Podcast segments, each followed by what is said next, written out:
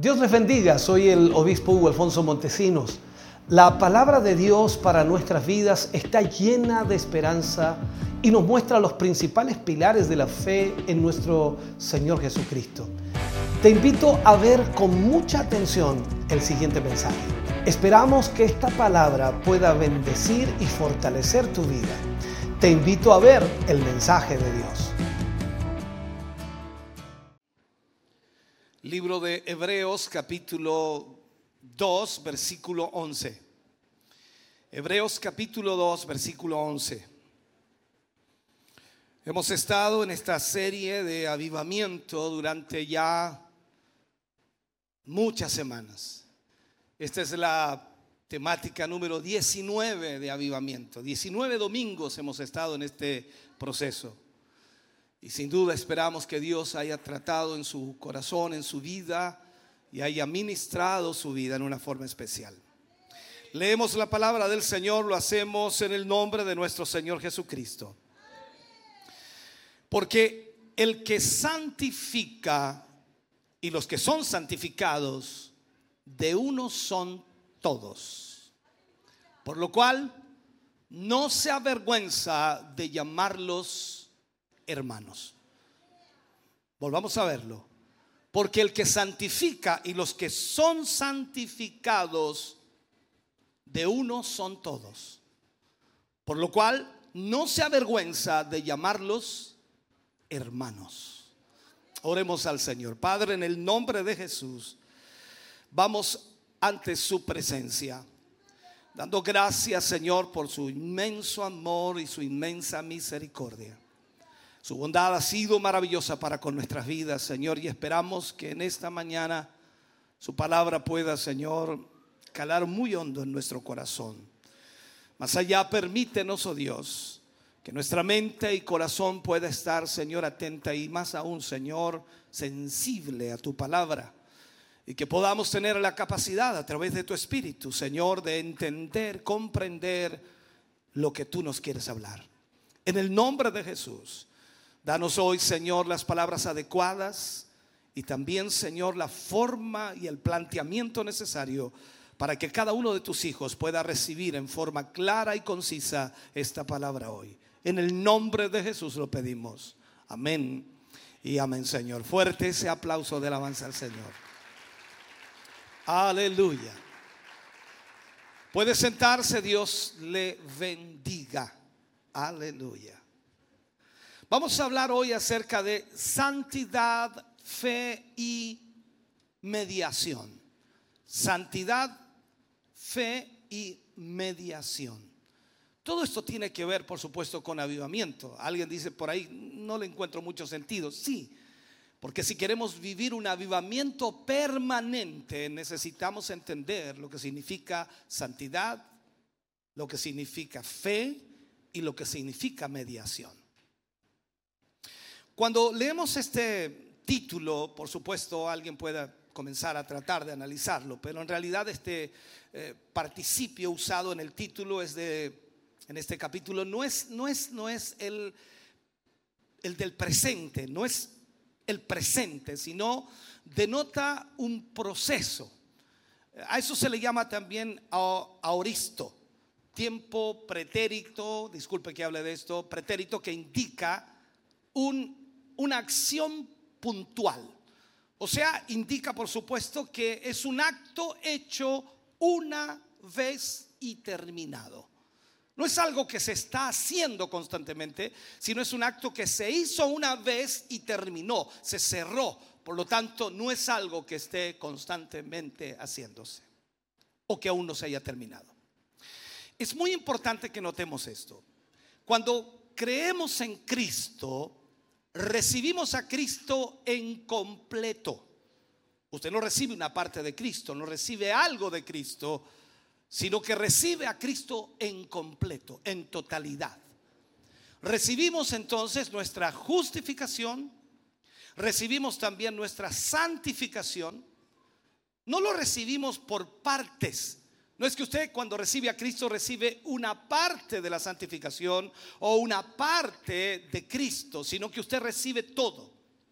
Vuelvo a insistir, no lo recibimos por partes. recibimos de una sola vez todo lo de Cristo y somos inmediatamente aceptados por Dios como personas justas en Él y santos en Él. Quiero que logre entender esto, por favor. Cuando usted recibe a Cristo, recibe a Cristo en un todo, no una parte de Cristo. Cuando usted entonces tiene a Cristo, usted es aceptado por Dios como personas justas y santas en Cristo. Así que Dios no nos considera y no y nos llama, por supuesto, por lo que somos. O sea, santificados por la fe en Cristo. Eso es lo que Dios ve y acepta. Dios nos ve en Cristo. Ahora usted y yo estamos en Cristo. A ver si me sigue. Usted y yo estamos en Cristo. Por lo tanto, si usted y yo estamos en Cristo, hemos sido santificados, hemos sido justificados y hemos sido, por supuesto, presentados al Padre tal como Cristo es. O sea, estamos justificados por la fe en Cristo Jesús. Y eso es lo que Dios ve. Mientras que habitamos donde Él nos puso, Dios nos reconoce como personas santificadas. Nos reconoce como personas santificadas. Mientras somos guiados a ver lo que Dios ve, esto es por supuesto cuando nuestra fe se agarra de la verdad que, esta vida, por supuesto, santa, que esta vida que está en Cristo es nuestra en una posesión real. Yo creo que Cristo es santo. Yo creo que Cristo es justo. Yo creo que Cristo es mi justificación. Por lo tanto, entonces, si nosotros tenemos y nos agarramos de esa verdad, esa vida santa de Cristo es nuestra en una posesión real. Y cuando la aceptamos y nos las apropiamos en forma diaria, vamos entonces a poder vivir realmente la vida a la que Dios nos ha llamado a vivir. Cuando veamos esta verdad, solo entonces estaremos en la posesión o posición correcta, en la que por supuesto nuestra santificación progresiva va a poder obrar en nosotros. Porque si usted está en Cristo, entonces Cristo constantemente obrará en su vida y no será una cosa de ciertos momentos. Esto es como pensar y ver que muchos de nosotros como cristianos venimos a la iglesia y pareciera, pareciera, no es el caso de todos, pero pareciera que solo en la iglesia el Señor puede obrar. Si usted está en Cristo, Cristo está obrando siempre en usted. Y Él solamente obrará en nosotros cuando nosotros aceptemos y apliquemos en la vida diaria el poder de una vida santa, la cual por supuesto ha sido preparada por Jesús. Si usted entonces está en Cristo, usted es santo. Cuando la Biblia dice que hemos sido apartados, o sea, hemos sido llamados a ser santos, apartados para la santidad, eso significa que usted está ahora en Cristo.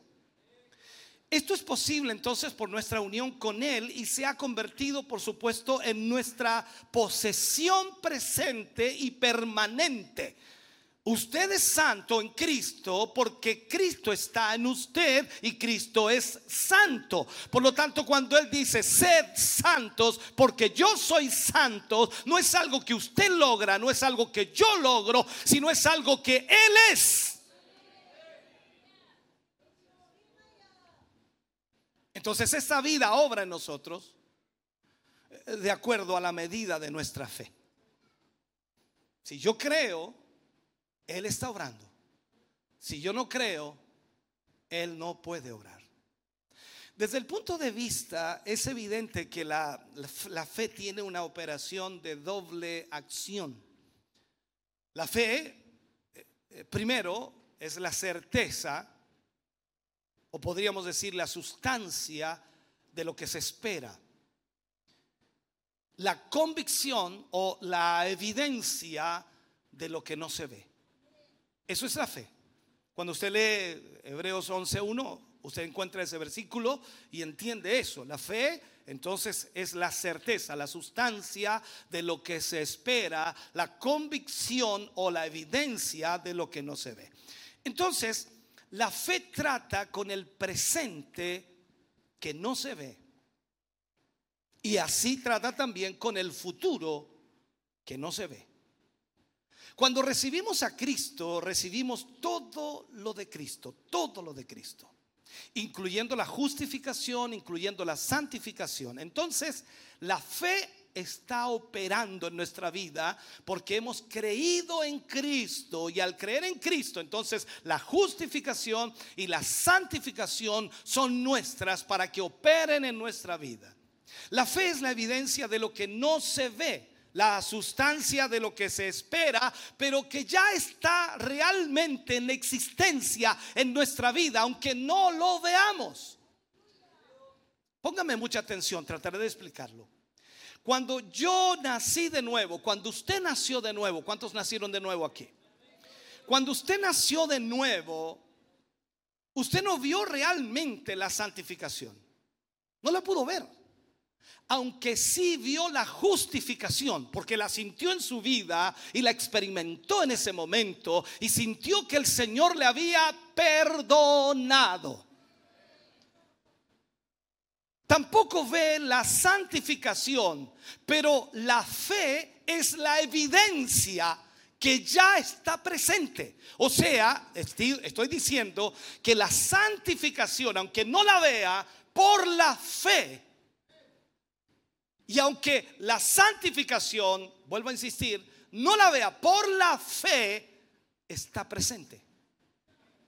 Porque al momento de recibir a Cristo y es justificado, usted pasa a ser santo delante de Dios, porque Dios mira a través de Cristo su vida y mi vida. No es algo que usted ha hecho, sino es algo que Él hizo.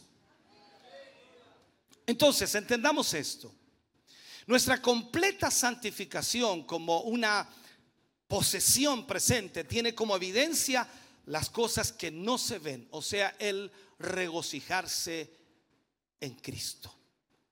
¿Por qué nos regocijamos en Cristo? Alguien dice, ¿por qué se alegran estos? ¿Por qué van a la iglesia y estos pasan la vida contentos? ¿Por qué?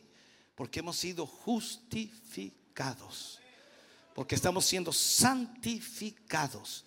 O sea, es solo cuando por fe me regocijo. Es imposible que una persona que no cree en Dios, que no tiene fe, pueda regocijarse. ¿De qué se va a regocijar? De su pobre vida, de sus problemas, de sus dificultades, de sus dramas, de sus vicios, de su pecado. ¿De qué va a regocijarse? Pero cuando usted está en Cristo, a pesar de todo lo que pueda estar ocurriendo en su vida, usted tiene fe en Él y por lo tanto usted se regocija. Porque cuando hay fe, yo me regocijo en el Señor.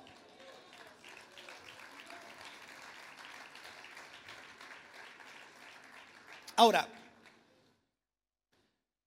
en esto es que yo puedo agarrarme y puedo de alguna manera aceptar, incluso recibirlo y ver esta obra en mi vida. Ver lo que Dios hace en mi vida.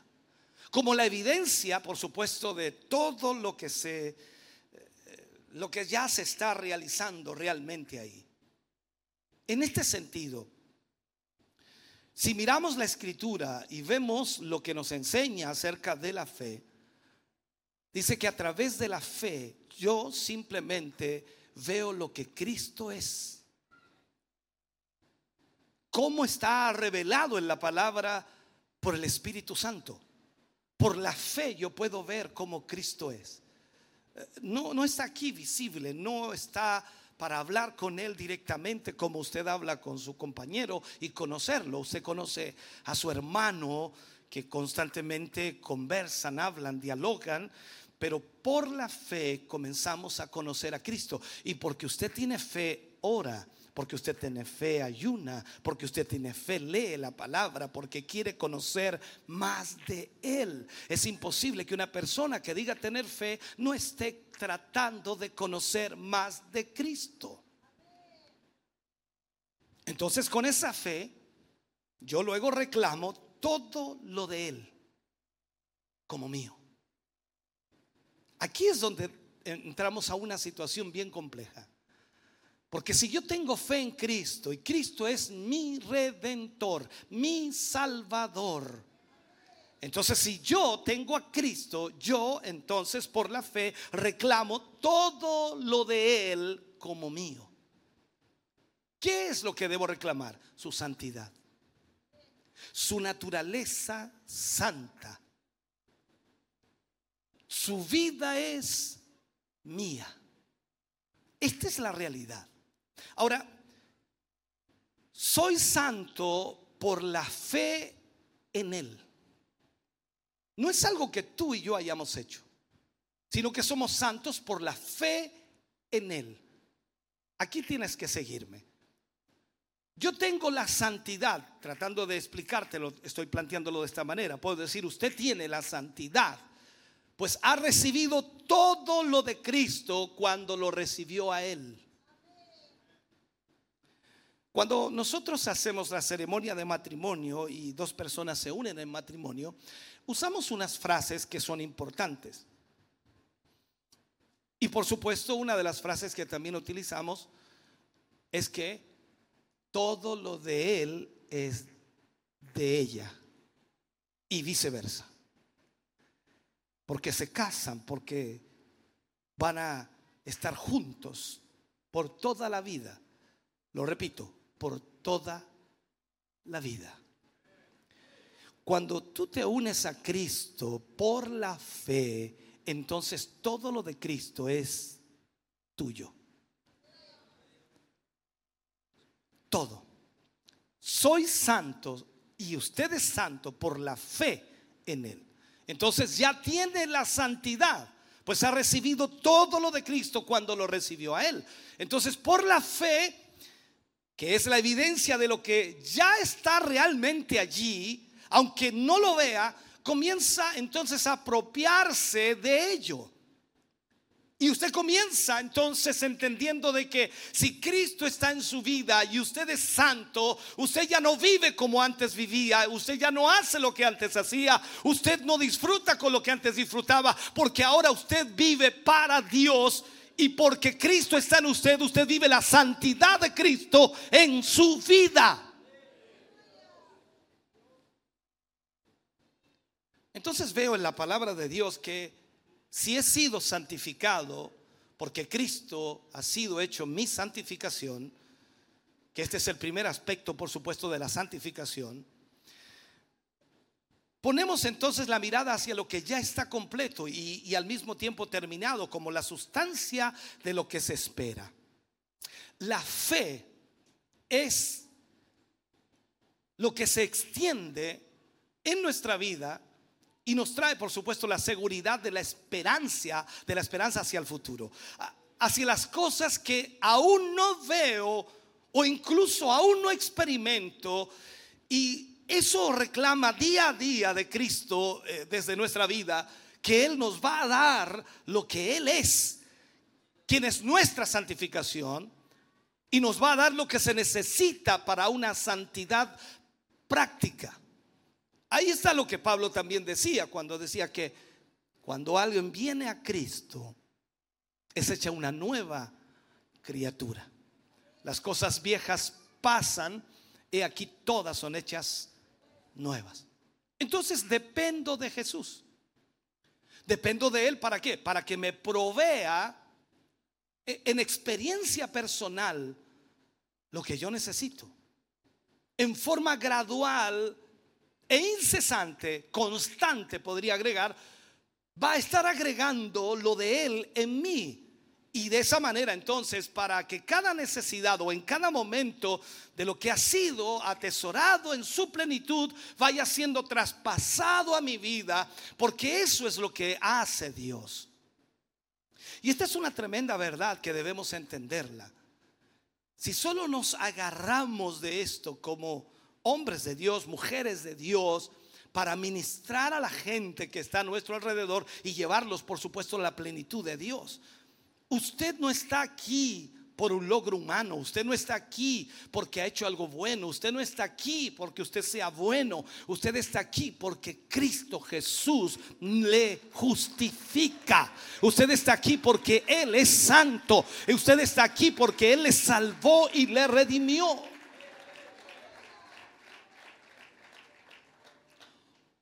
Si solo pudiéramos reconocer esta doble función de la fe, de lo que hablamos aquí, cuando logremos entender o reconocer esta doble función de la fe, podríamos entonces avanzar en nuestra vida cristiana.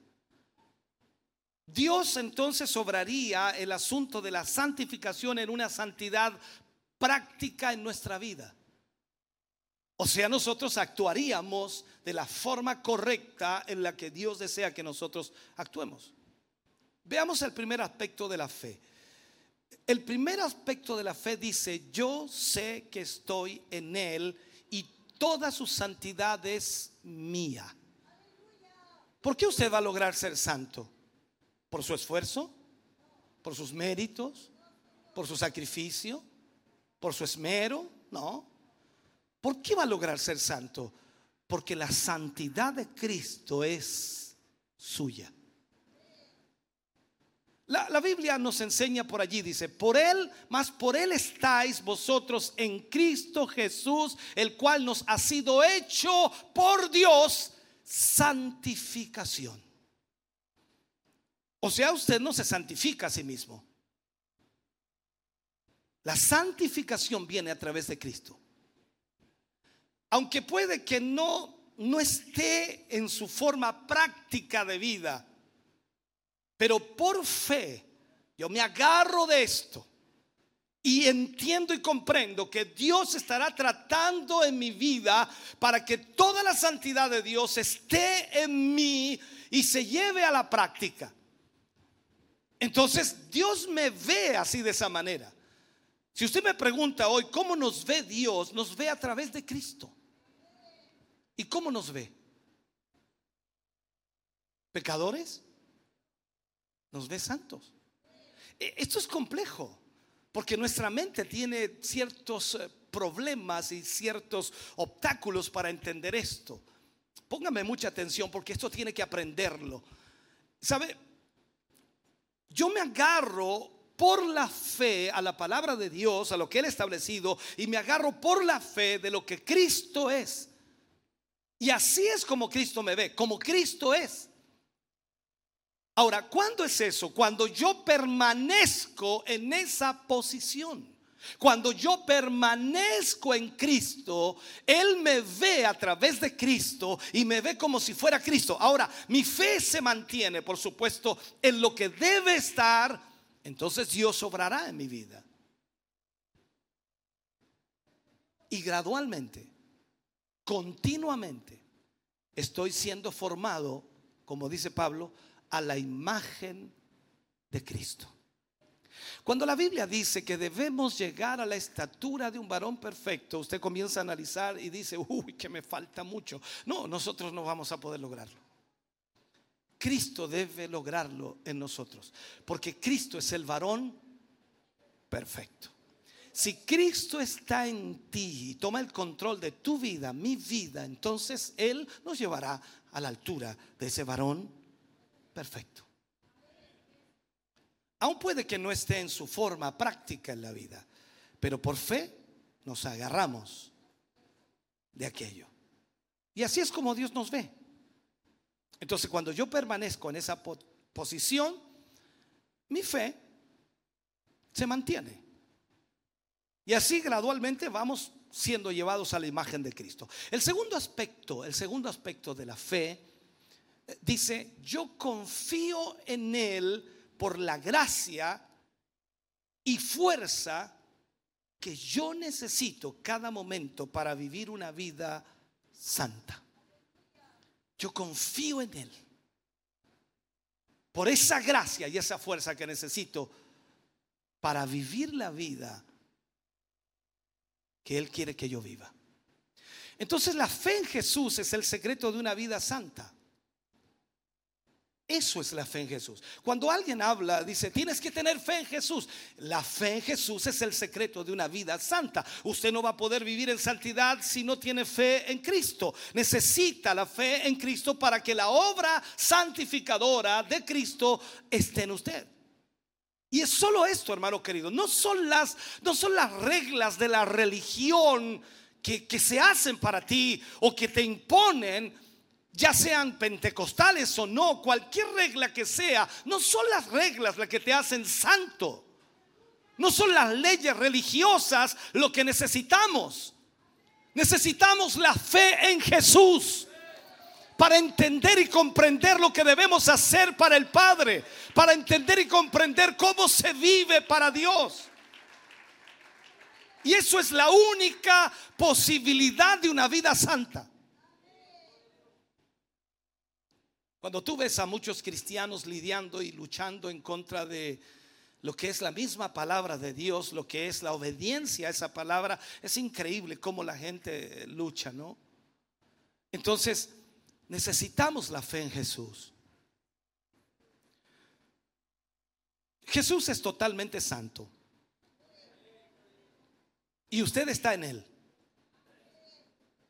Entonces la santidad de Cristo ahora es su santidad. E, esto cuesta, ¿no? Como que eh, ya las neuronas ya están que estallan, ¿no? Eh, si logramos terminar este mensaje va a ser extraordinario. Entonces, vuelvo a decirlo, Jesús es totalmente santo. Y usted está en Él y yo estoy en Él. Por lo tanto, su santidad ahora es mi santidad. Pastor, pero que nosotros no somos santos. Vuelvo a insistir. Estoy hablando de lo que Jesús es, no de lo que usted es. Estoy hablando de lo que Jesús es, no de lo que usted es. ¿Merecía usted ser salvo? ¿Merecía usted ir al cielo? ¿Merecía la misericordia de Dios? ¿Se la había ganado? No, nadie. Fue su amor. Fue su bondad. Fue su gracia. No es por algo que usted ha hecho. Es por lo que Él hizo. Entonces, con la justificación sabemos cómo actúa la fe. Y al mismo tiempo sabemos cuáles son sus obstáculos. Eh, ¿Sabe? Es bueno para nosotros conocer que los mismos peligros de la fe están presentes en la santificación. Trataré de explicarle. La fe en Dios se para en oposición contra confiar en el yo. Si usted tiene fe en Dios, no puede tener fe en usted. Si usted confía en Dios, no puede confiar en usted. La fe en Dios se para en oposición contra el confiar en el yo. También la Biblia dice, maldito el hombre que confía en el hombre. Por lo tanto, en este sentido, nuestra fe, nuestra confianza debe estar solo en Cristo Jesús.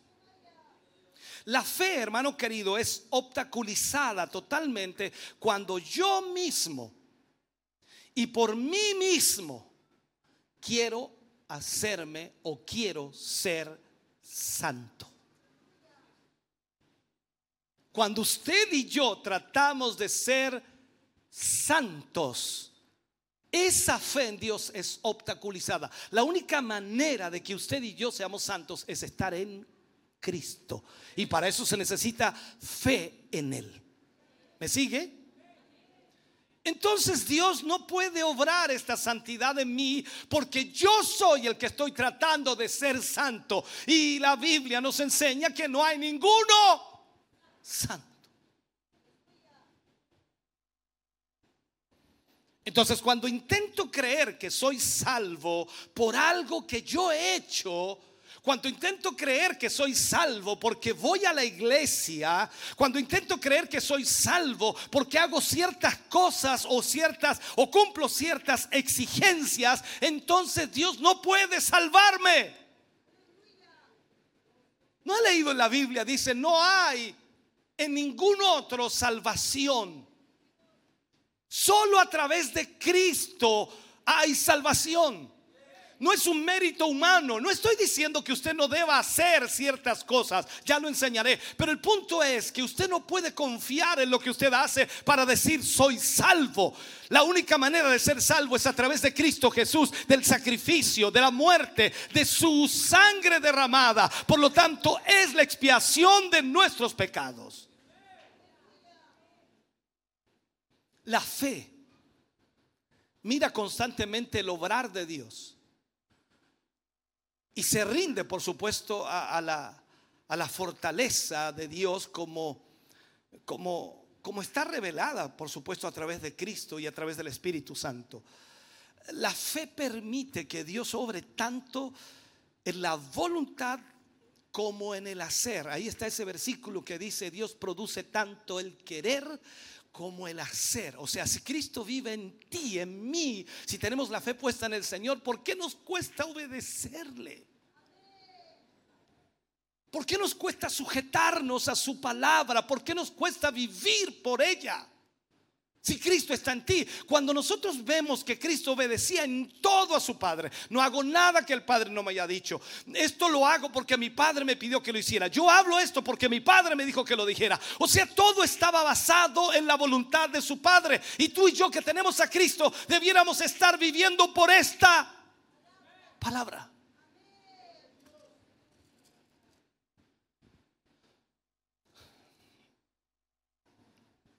La fe si no tiene obras, de acuerdo a la escritura, es muerta en sí misma. Entonces, no es que tú hagas obras para tener fe. Tú debes tener fe y luego la fe te llevará a hacer las obras de Dios. No es que tú hagas obras para demostrar tu fe, no. Esto es al revés. Primero es la fe y las obras serán hechas porque Dios produce tanto el querer como el hacer. O sea, la evidencia de esta fe serán las obras de la fe. Será este trabajo externo de esta santidad práctica, de esta santificación que yo ya poseo en Cristo y estoy evidenciándola en mi vida a través de la práctica diaria. Esta obra externa es importante. ¿Para qué es importante? Para nuestro caminar se convierte por supuesto en un caminar santo, que es lo que Dios está buscando en nosotros. Aquí ya no están los criterios, pensamientos, filosofías, ideas, no, ya no, ya no corre eso, está lo que Cristo quiere. Dios no solo quiere que Cristo esté en mí, sino que yo muestre a Cristo en mí. Por esa santidad visible que es un resultado, por supuesto, de creer que su santidad es también mi santidad. O sea, si Cristo está en usted y usted entiende que Cristo está en usted, en usted, no le costaría mucho vivir en santidad.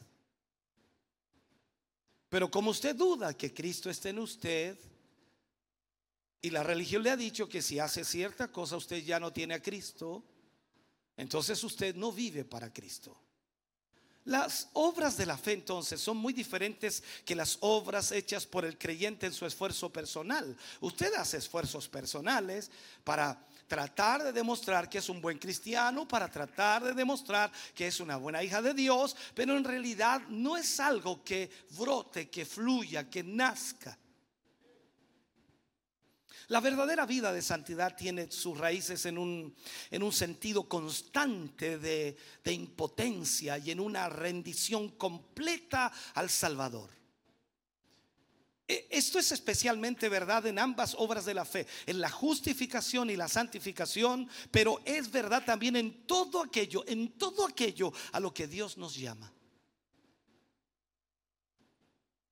Este mensaje, hermano querido, es es para cada uno de nosotros. Y posiblemente algún día tú vas a salir a predicar el Evangelio. Porque Él te quiere llevar a un conocimiento de tu inutilidad total para cumplir tal obra. Cada uno de nosotros cuando se nos encomienda una labor, una función o se nos encomienda una responsabilidad, ¿cómo nos sentimos? Si tú estás en Cristo te sientes incapaz.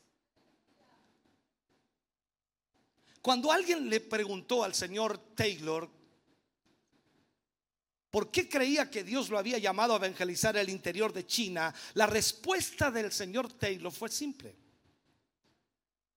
Él dijo, Dios tuvo muchas dificultades en encontrar a alguien suficientemente débil para que haga ese trabajo. O sea, aquí no es que tú subes, ah, aquí estoy yo. No, tiene que estar Él. Tú y yo no servimos para nada en esta ecuación. Eh, somos simplemente el cascarón, Pablo lo dijo claramente y no lo digo como una ofensa, pero podemos tomarlo de esa manera cuando Pablo dice, este tesoro es puesto en vasos de barro. Te está diciendo, eres barro. Y este tesoro es puesto en estos vasos de barro para que la excelencia del poder sea de Dios y no de nosotros.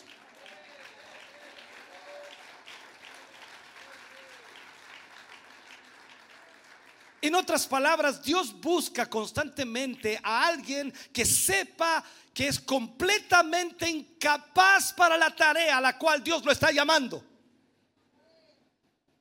Debes temblar, debes tener miedo, debes tener, no puedo con eso. Sí, tú no puedes, pero Dios puede. Recuerda que Él es el Dios de lo imposible. Por eso Pablo atribuye, dice, cuando soy débil entonces soy fuerte. Y él estaba hablando de una verdad. Cuando soy débil, de él, él, él, su persona, su carne. Cuando soy débil, entonces él es fuerte en mí. Eso es lo que necesitamos.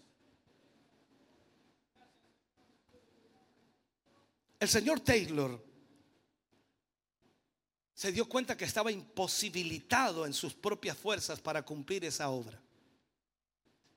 Entonces las obras de la fe son las obras de Cristo, no son las obras del yo, no son las obras del ser humano, no son las obras de la persona. Porque aquí cada vez más tenemos a, muchos líderes que lo único que desean es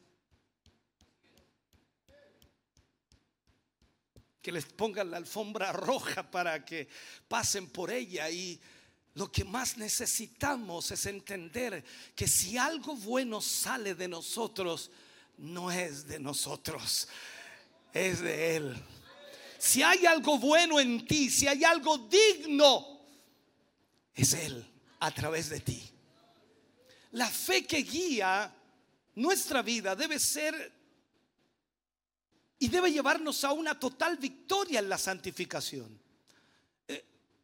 ¿Sabe? Es la fe que consiente, totalmente consciente, en no ser nada para que Dios lo sea todo. Esa es la fe que debemos tener. Confianza plena en el Señor de que Él es todo y nosotros no somos nada. Por eso allí vemos a Jesús en estas palabras claves en el momento de la transición de su ministerio. Él viene y le dice a los que seguían y que habían miles de personas, dice, el que quiera venir en pos de mí, niéguese a sí mismo, tome su cruz y sígame. ¿Sabe lo que eso significa? El Señor Jesús les estaba diciendo a cada uno de ellos, no me interesa lo que pienses, no me interesa lo que opines, no me interesa lo que te guste, no me interesan tus deseos, no me interesan tus sueños, no me interesan tus pensamientos ni tus opiniones. Renuncia a todo ello y sígueme. Eso es fuerte. Pero ahí está. Si tienes fe en el Señor, Pase lo que pase, suceda lo que suceda, aunque no lo entienda, aunque no lo comprenda, aunque vea que no, eso es imposible para mí. Si Dios dijo que lo hicieras, hazlo. Es como cuando Pedro le dice, Señor, si eres tú, haz que yo vaya a ti caminando sobre las aguas. Pedro dijo, ojalá que diga que no es. Pero Pedro sabía que el único que podía hacerlo caminar sobre las aguas era Jesús. Tú y yo sabemos que el único que puede abrirnos puertas es Jesús. Tú y yo sabemos que el único que puede levantarnos es Jesús. Tú y yo sabemos que el único que puede sanarnos es Jesús.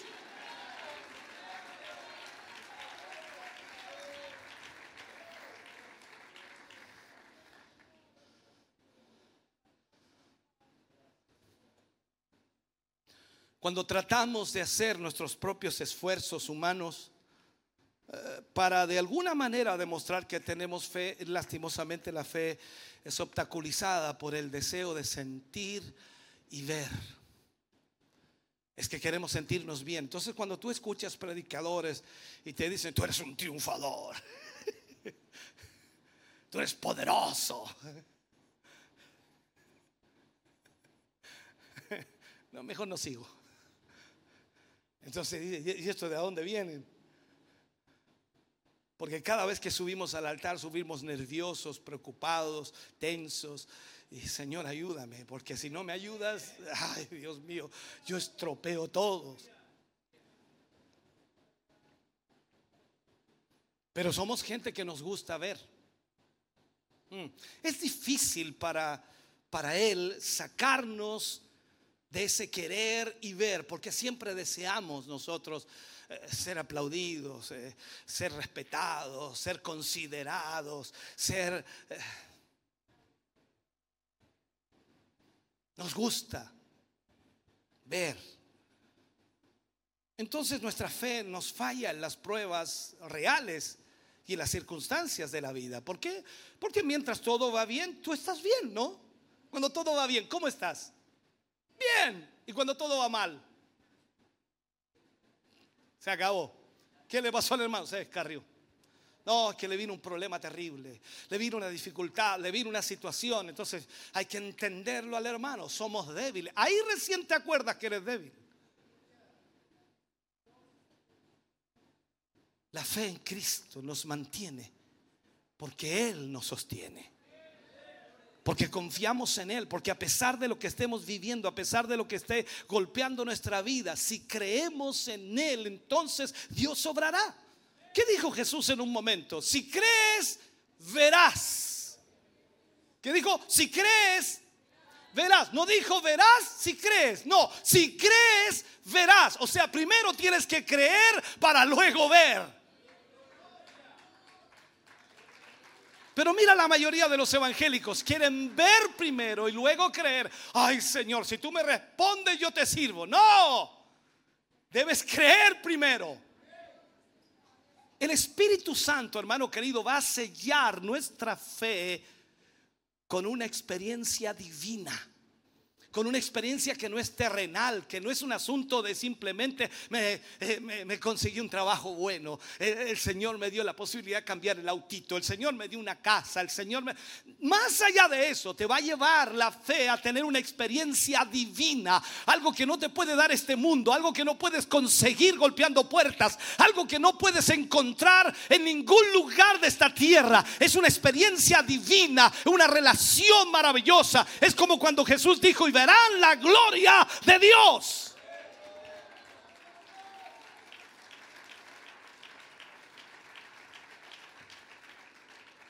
¿Por qué tiene que haber eso? Porque eso demostrará que es su obra y no nuestra obra.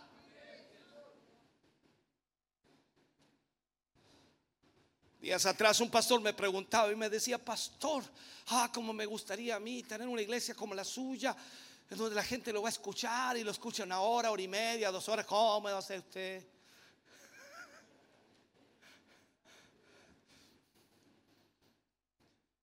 Ellos piensan que es una estrategia humana.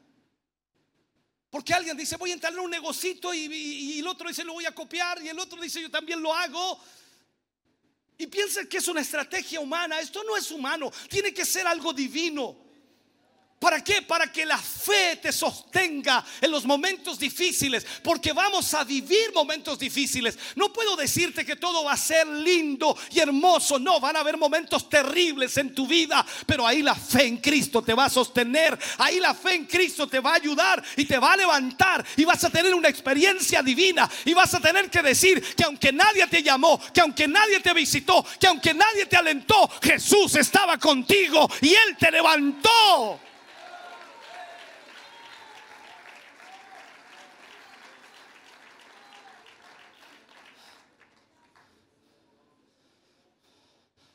Las obras nuestras a veces parecen que cuando todo está oscuro y frío, allí estamos nosotros obrando. Y aún en cada momento seguir creyendo en Jesús cuesta. Y debemos confiar en Él. Cuando tú lees al salmista David y dice, aunque ande en valle de sombra y de muerte. ¿Qué dice? Ah, pero vuelve atrás. ¿Dónde andas? En valle de sombra y de muerte. Y él dice, no temeré. ¿Por qué? Ah, pero ¿dónde andas? ¿Y quién está ahí?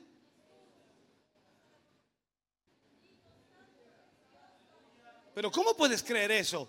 La fe. Porque aunque andes en valle de sombra y de muerte, no temerás, porque Él estará contigo.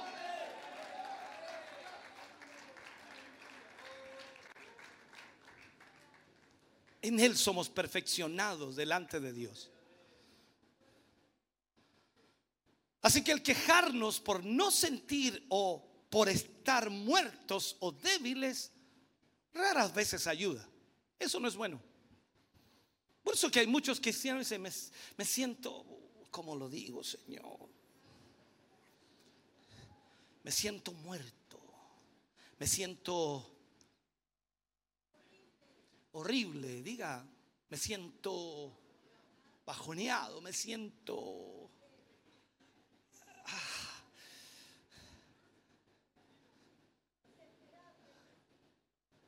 Ahora puedes sentirte así, no es que no sientas, pero eh, ¿dónde está tu fe? Si está puesta en ti, no. Eh, dime dónde te dejo la cruz. ¿Dónde te dejo la lápida, mejor dicho, para que lo entiendas? Dime dónde te voy a dejar flores. No es tu fuerza, no es mi fuerza. Es Él.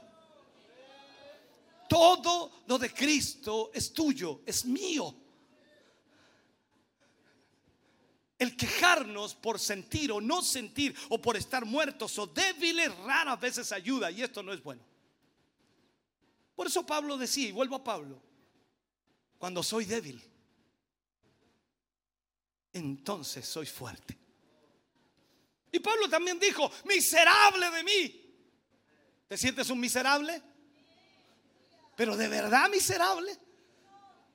Dice, miserable de mí, ¿quién me apartará de este cuerpo de muerte? ¿Por qué? Porque lo que no quiero hacer, eso hago. Era una lucha constante entre el espíritu y la carne. Pero Pablo salía triunfador a pesar de esa debilidad. Incluso Pablo decía en sus tribulaciones, porque esta leve y no era tan leve. Pero decía, aunque esta leve tribulación momentánea, podía ser un mes, dos meses, tres meses, momentánea, produce un más excelente peso de gloria. Jesús.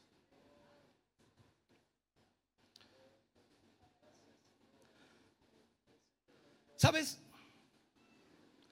Busca una persona que se rehúsa el preocuparse con ella misma y de su debilidad o de la fuerza del enemigo. Busca una persona que esté así y te vas a dar cuenta que hay un problema serio. Porque cuando tú miras a Jesús, lo miras a Él y ves quién es Él y lo que Él ha prometido hacer, tú tienes esperanza. Tienes que mirar bien a Jesús. ¿Sabe?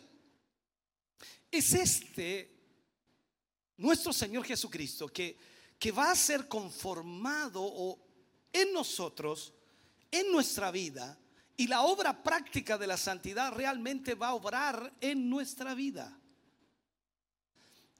Cuando parece que Dios no está haciendo lo que creíamos que iba a hacer, porque muchas veces también tenemos ese problema, nosotros queremos que Dios haga algo. Y cuando tú oras, ¿qué le dices al Señor? Señor, yo quiero, yo necesito, yo, Señor, te pido, yo te ruego, Señor, y si no lo haces, a veces cuando ya estás enojado, ¿no? Porque si no lo haces, Señor, yo no voy más a la iglesia. Y el Señor está re preocupado arriba. Entonces cuando Dios no hace lo que tú querías que Él hiciera o lo que tú pensabas que iba a hacer, entonces es el momento para que la fe se gloríe en Dios. Porque a pesar de lo adverso que pueda ser el panorama, tú tienes que confiar en Dios, no porque va a hacer lo que tú quieres, sino porque Él está haciendo su voluntad. ¿Sabes? No hay nada más grande que revele más el carácter de la fe que el gozo y la alabanza. Y esto es cuando las cosas no van como yo quiero o cuando no las puedo ver, cuando caigo, cuando me, me desmorono, cuando, cuando tengo que de alguna manera ver las dificultades de la vida, pero estoy buscando de alguna manera esa gran obra de Dios en mi vida. Y en ese momento cuando yo le alabo y me ocupo de Cristo y me ocupo de su poder, me ocupo de, la santificación que Dios está haciendo en mí y no en mí mismo o en mis propios esfuerzos o en mis propios propósitos, ni en la fuerza que yo pueda tener. Ni siquiera me preocupo de la fuerza que el diablo pueda tener, sino que me preocupo de Cristo. Entonces recién estoy ocupando la fe y recién estoy mirando como Dios quiere que yo mire.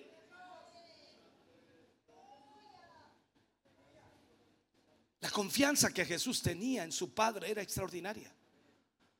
Aún en el huerto de Gexemaní, la humanidad de Cristo se quebró y oró y decía, Padre, si es posible.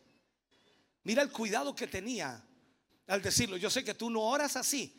Eh, Jesús oró de esta manera. Si es posible, pasa de mí esta copa. No, tú te arrodillas y dices, Padre, quita este problema. No, él dice, Padre, si es posible pasa de mí esta copa, pero que no se haga mi voluntad, sino la tuya.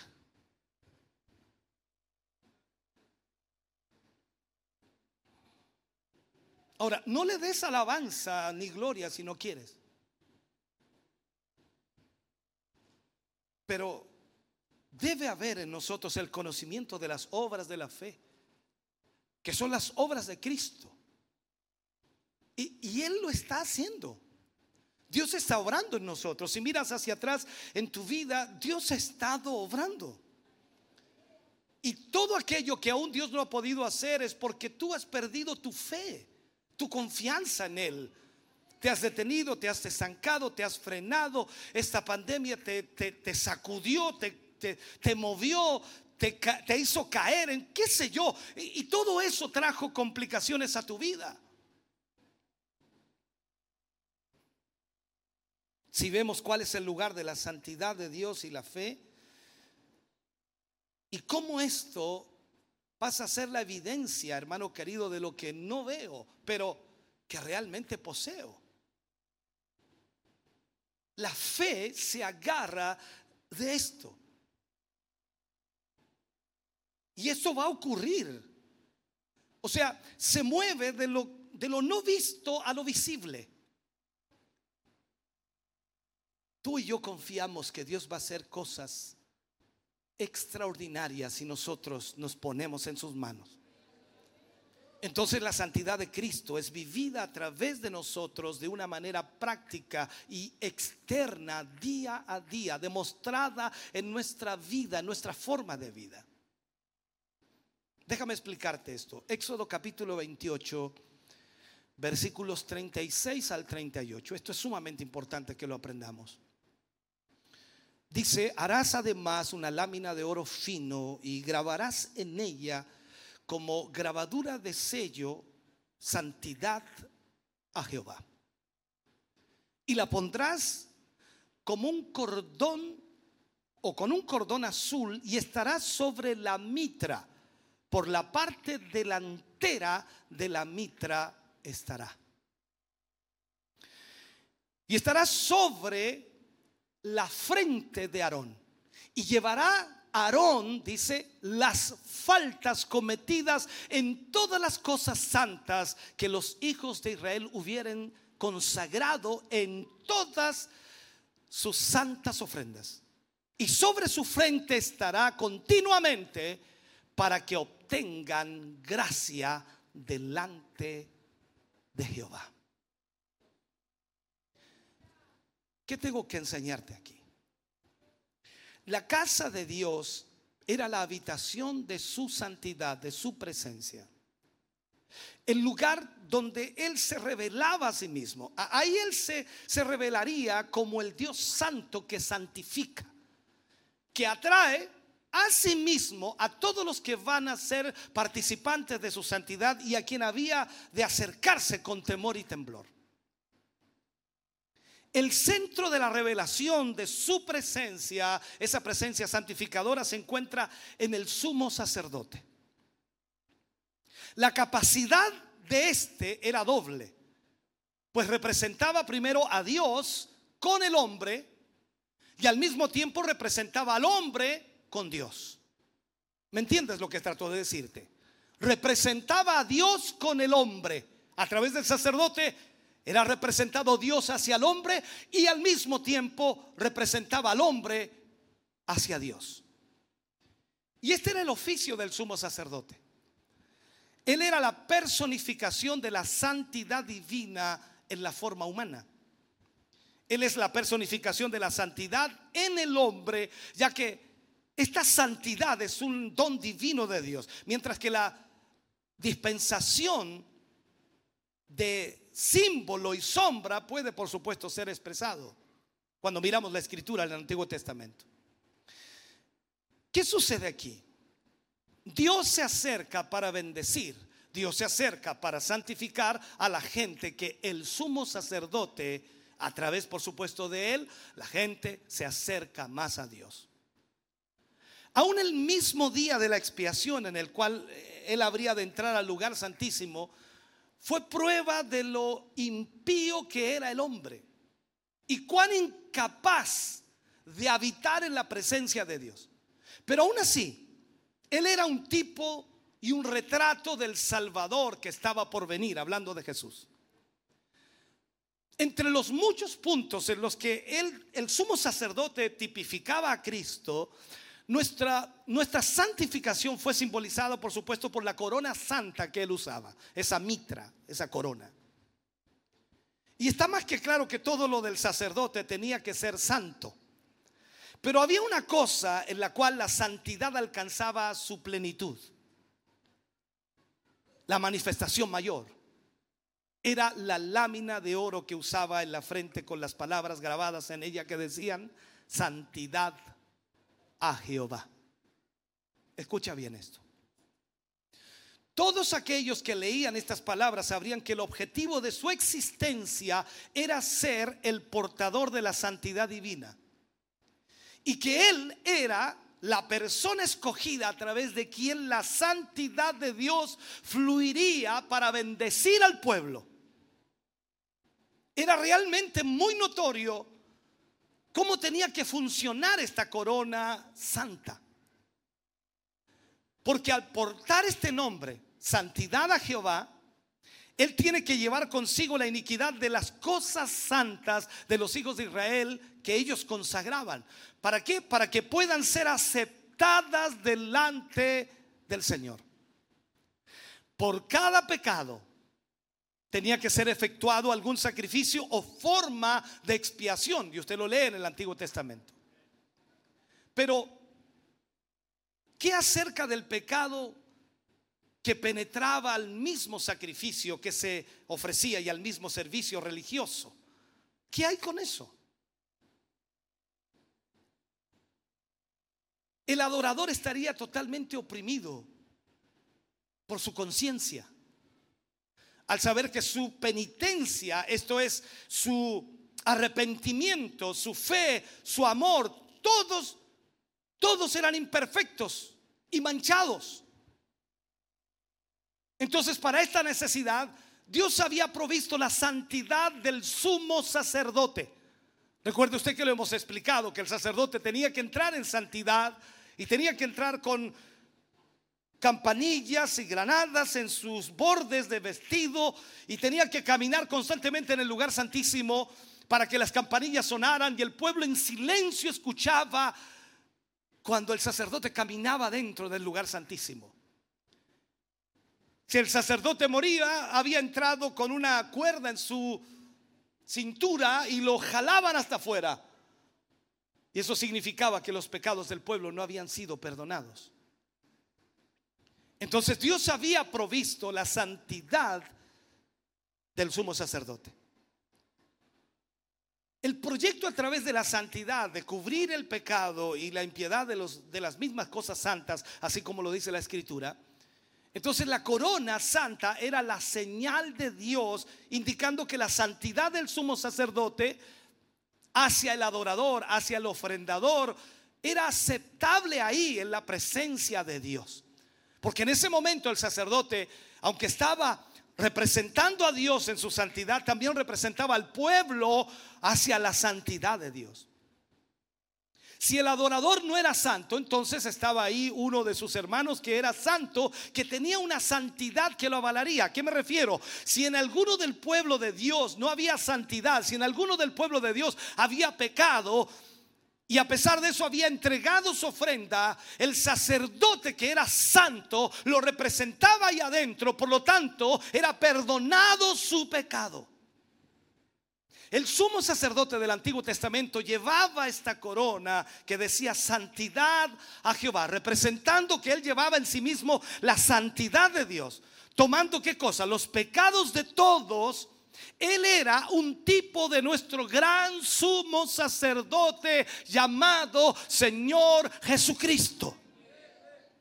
Y ese adorador, ese ese hombre del pueblo de Israel podía mirar hacia el sumo sacerdote, no solo para efectuar la expiación con la sangre esparcida de esa ofrenda, sino para asegurar una santidad en su persona que lo hacía al adorador y a sus ofrendas agradables ante el altar de Dios. Ese adorador, consciente de su falta de santidad, consciente de su pecado, podía regocijarse en un mediador. Allí viene el versículo que tú lees a veces y no entiendes, porque hay un solo mediador entre Dios y los hombres, Jesucristo hombre.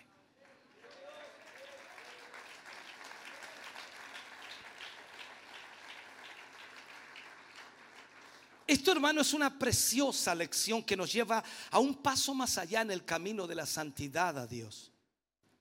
La pregunta sería aquí, ¿cómo, cómo nos hace Dios santos a ti y a mí y a la gente a quien tienes que ministrar? Todo esto es posible a través de un hombre en quien la santidad divina ha sido depositada o descansa en él. Un hombre cuya santidad nos pertenece como sus hermanos, los mismos miembros de su cuerpo. La Biblia dice, porque somos miembros de su cuerpo. Y esta es una lección que muchos buscadores de santidad necesitan tan desesperadamente aprender. Ellos saben bien que la palabra enseña perdón total de pecado. Eso lo sabemos, ¿sí o no? Cuando usted viene a Cristo y es perdonado, es perdón total de pecado. Creen en el amor del Padre y en lo que Él es capaz de hacer. Claro que sí. Pero cuando ellos oyen de la simplicidad de un niño, La seguridad de la fe, el amor y la obediencia con las cuales el Padre espera que, que, ellos vengan a recibir las bendiciones de Dios, entonces sus corazones les fallan. Porque ellos no conciben que sea tan fácil, no conciben que sea de esa manera. Porque su propia pecaminosidad los hace incapaces de reclamar o agarrarse de la presencia que es ofrecida a ellos. Entonces sus conciencias empiezan a condenarlos y no tienen la confianza que deberían tener. Déjame cerrar con este mensaje aclarando algunos puntos. Dios nos revela la manera de hacernos santos y prepararnos para la comunión con su santidad. Tenemos que asirnos de esto. Que cuando Él eligió a su mediador, proveyó de su santidad para todos los que vienen a través de Él. Todos hemos leído la Biblia. Tenía que ser un cordero sin mancha, sin mácula, sin pecado. Y Jesús llegó. Y cuando Juan lo vio, dice, he ahí el cordero de Dios que quita el pecado del mundo. No que lo cubre, que quita el pecado del mundo. Dios proveyó un mediador entre Dios y los hombres. Entonces cuando yo me inclino, cuando usted se inclina y ora, y cuando sentimos cuán indignos somos, ¿Y quién de nosotros no ha experimentado esto acercándose al altar de Dios, inclinándose delante del, del, Dios santísimo? Tan santo que no puede ver el pecado. Pero cuando comenzamos a sentir lo indigno que somos y, cuando me, me falta de lo que Dios de alguna manera demanda de mí, entonces por supuesto yo solo necesito mirar a ese gran sumo sacerdote en su santidad y creer que la iniquidad de mis cosas santas o de mi maldad han sido quitadas por Él porque Él es mi mediador y Él es mi justificador y Él es el que me perdona y Él es el que me lava y Él es el que me limpia.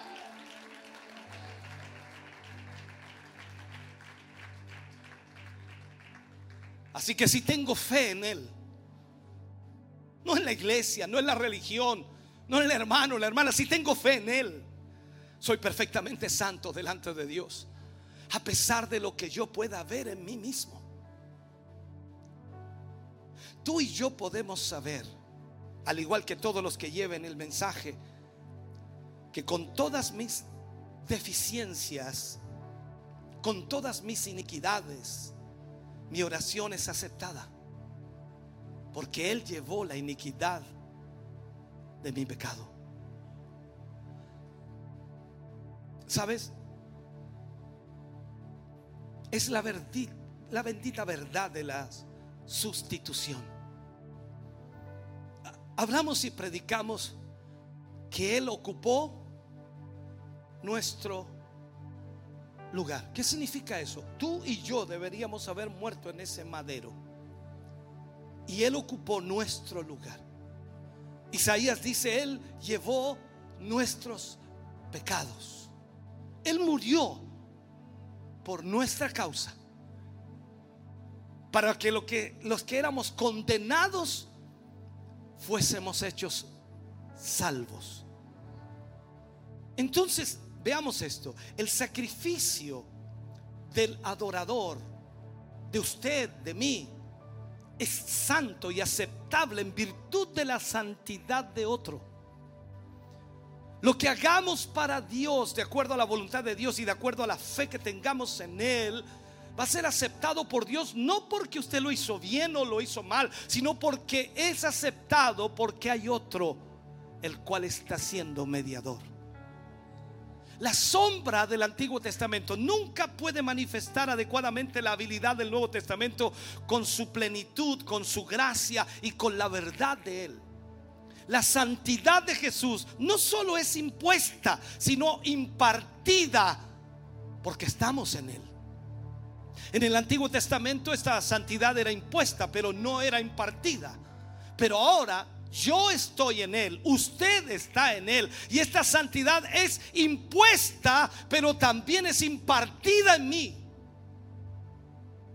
Y por esto yo soy santo, porque Él es santo. O sea, el nuevo hombre del cual hoy nos hemos vestido ha sido creado en verdadera santidad. Toma esta palabra.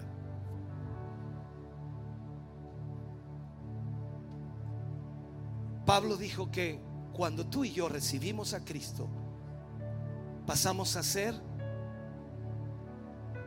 una nueva criatura. Las cosas viejas pasaron. He aquí todas son hechas nuevas en Cristo Jesús. No solo somos considerados personas santas, sino que somos santos. Mira lo que dice la Biblia, lo que leíamos al principio. Porque el que santifica y los que son santificados, el que santifica Jesús y los que son santificados, nosotros, de uno son todos. Por lo cual no se avergüenza de llamarlos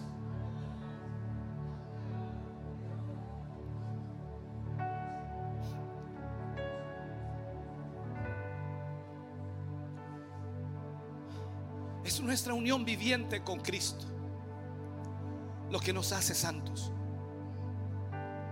Así que cuando el enemigo nos quiera desanimar señalándonos nuestras imperfecciones, nuestros pecados, lo único que necesitamos hacer es cubrirnos con la santidad de Jesucristo, nuestro gran sumo sacerdote. Esta es la manera en que Dios nos hace santos. Y no hay otra forma.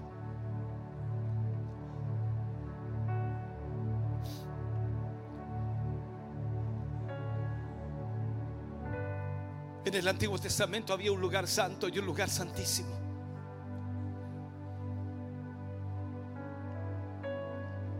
En el Nuevo Testamento ese lugar se rompió cuando Jesús murió en la cruz. El velo del templo se rasgó. Y los que no tenían entrada al lugar santísimo, hoy tienen libre acceso. Entonces tú te preguntas, como yo, un hombre pecador, como tú, un hombre pecador, puede entrar a la presencia de Dios, que es santo. Si Cristo está en ti y tu fe está puesta en Él, no eres tú el que entra, es Jesús. Y Dios ve a Jesús y nosotros estamos en el lugar santísimo en presencia de Dios. Y aunque el enemigo quiera señalar nuestro pecado, nosotros le vamos a declarar, Cristo llevó la iniquidad de mis pecados.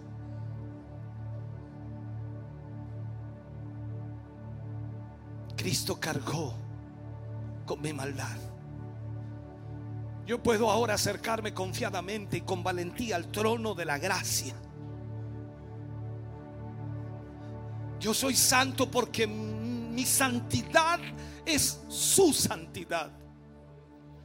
Y cuando tú vives de esa manera, caminas en esta fe, el avivamiento que buscas estará siempre presente en tu vida.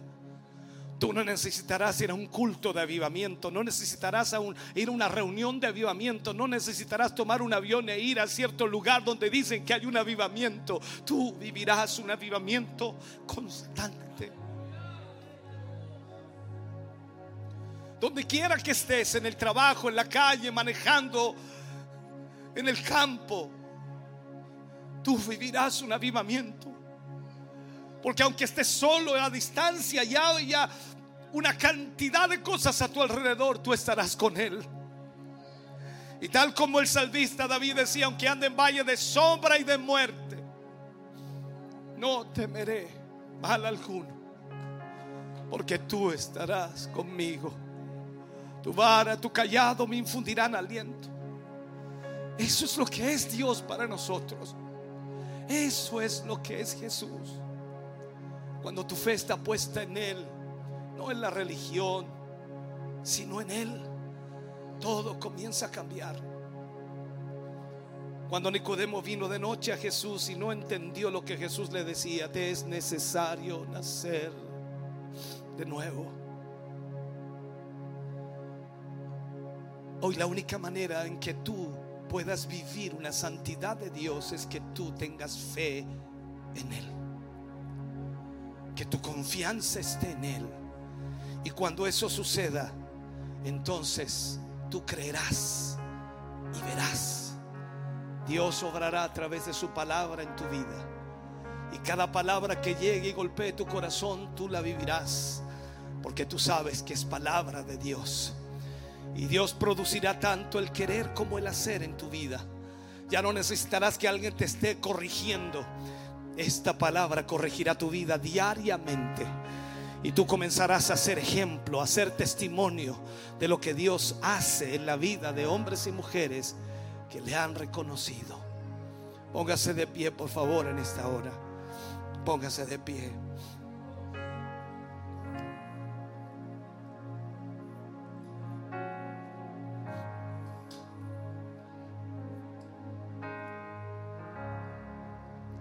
Hoy es tiempo de poder entender y comprender lo que tenemos en Jesús. Esa nueva vida que Él habla es una realidad. No necesitarás sentir, necesitarás creer. Si buscas sentir, posiblemente nunca sientas lo que deseas. Porque Dios quiere que tú creas. Y una vez que creas, verás la gloria de Dios. Quiero orar al Señor y, y si en esta mañana Dios ha hablado a tu corazón y a tu vida de alguna manera, si algo ha aclarado Dios para ti, si algo ha provocado que se abra tu mente, tu corazón para entender, ven al altar para que oremos. Mientras los hermanos adoran a Dios, ven, ven al altar. Aleluya.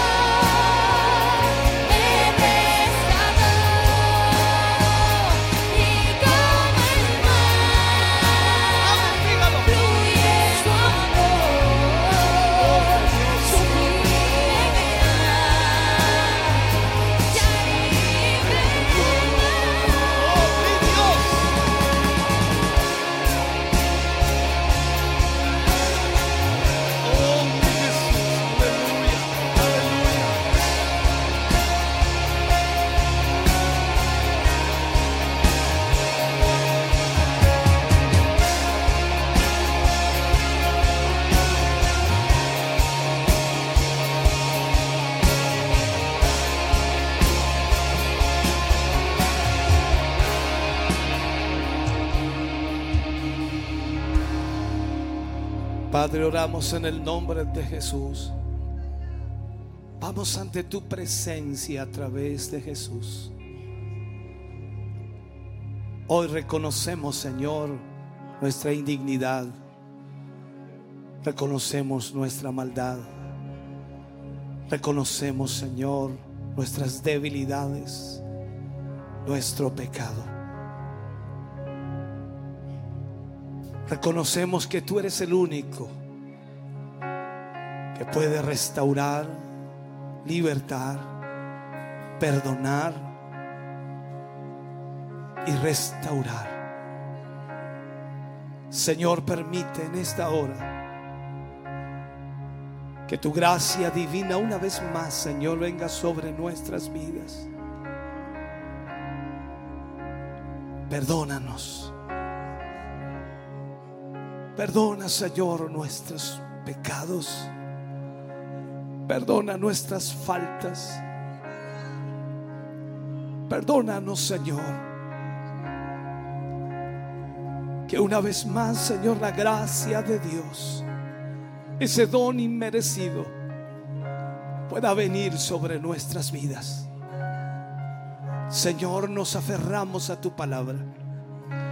Nos tomamos de ella. Y sabemos, Señor, que tú no desprecias un corazón contrito y humillado. Tú restauras, tú libertas, tú perdonas. Señor, que tu gracia divina sea sobre tu iglesia, sobre tu pueblo, sobre tus hijos. Restáurale, Señor, a esa fe firme y sólida en ti. Que cada uno de ellos hoy, Señor, pueda confiar en tu palabra y pueda confiar, Señor, en ti. Que tú eres quien restaura y liberta. Señor, permite a tu Espíritu Santo en esta mañana orar en cada vida y corazón. Permite a tu Espíritu Santo reorden- reordenar nuestras ideas y pensamientos.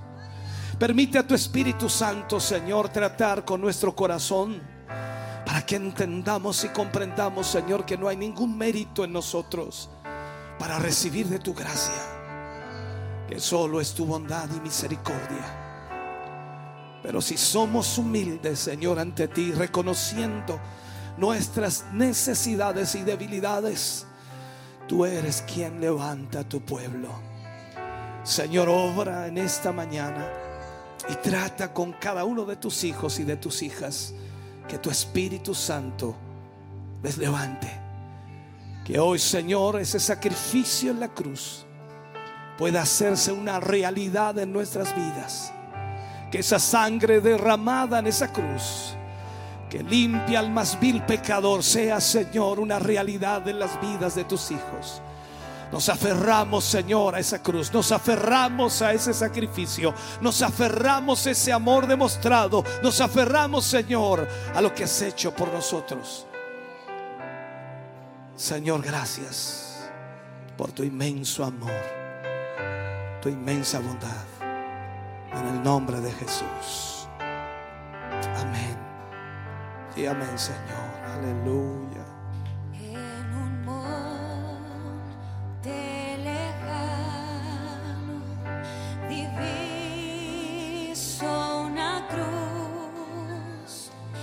place.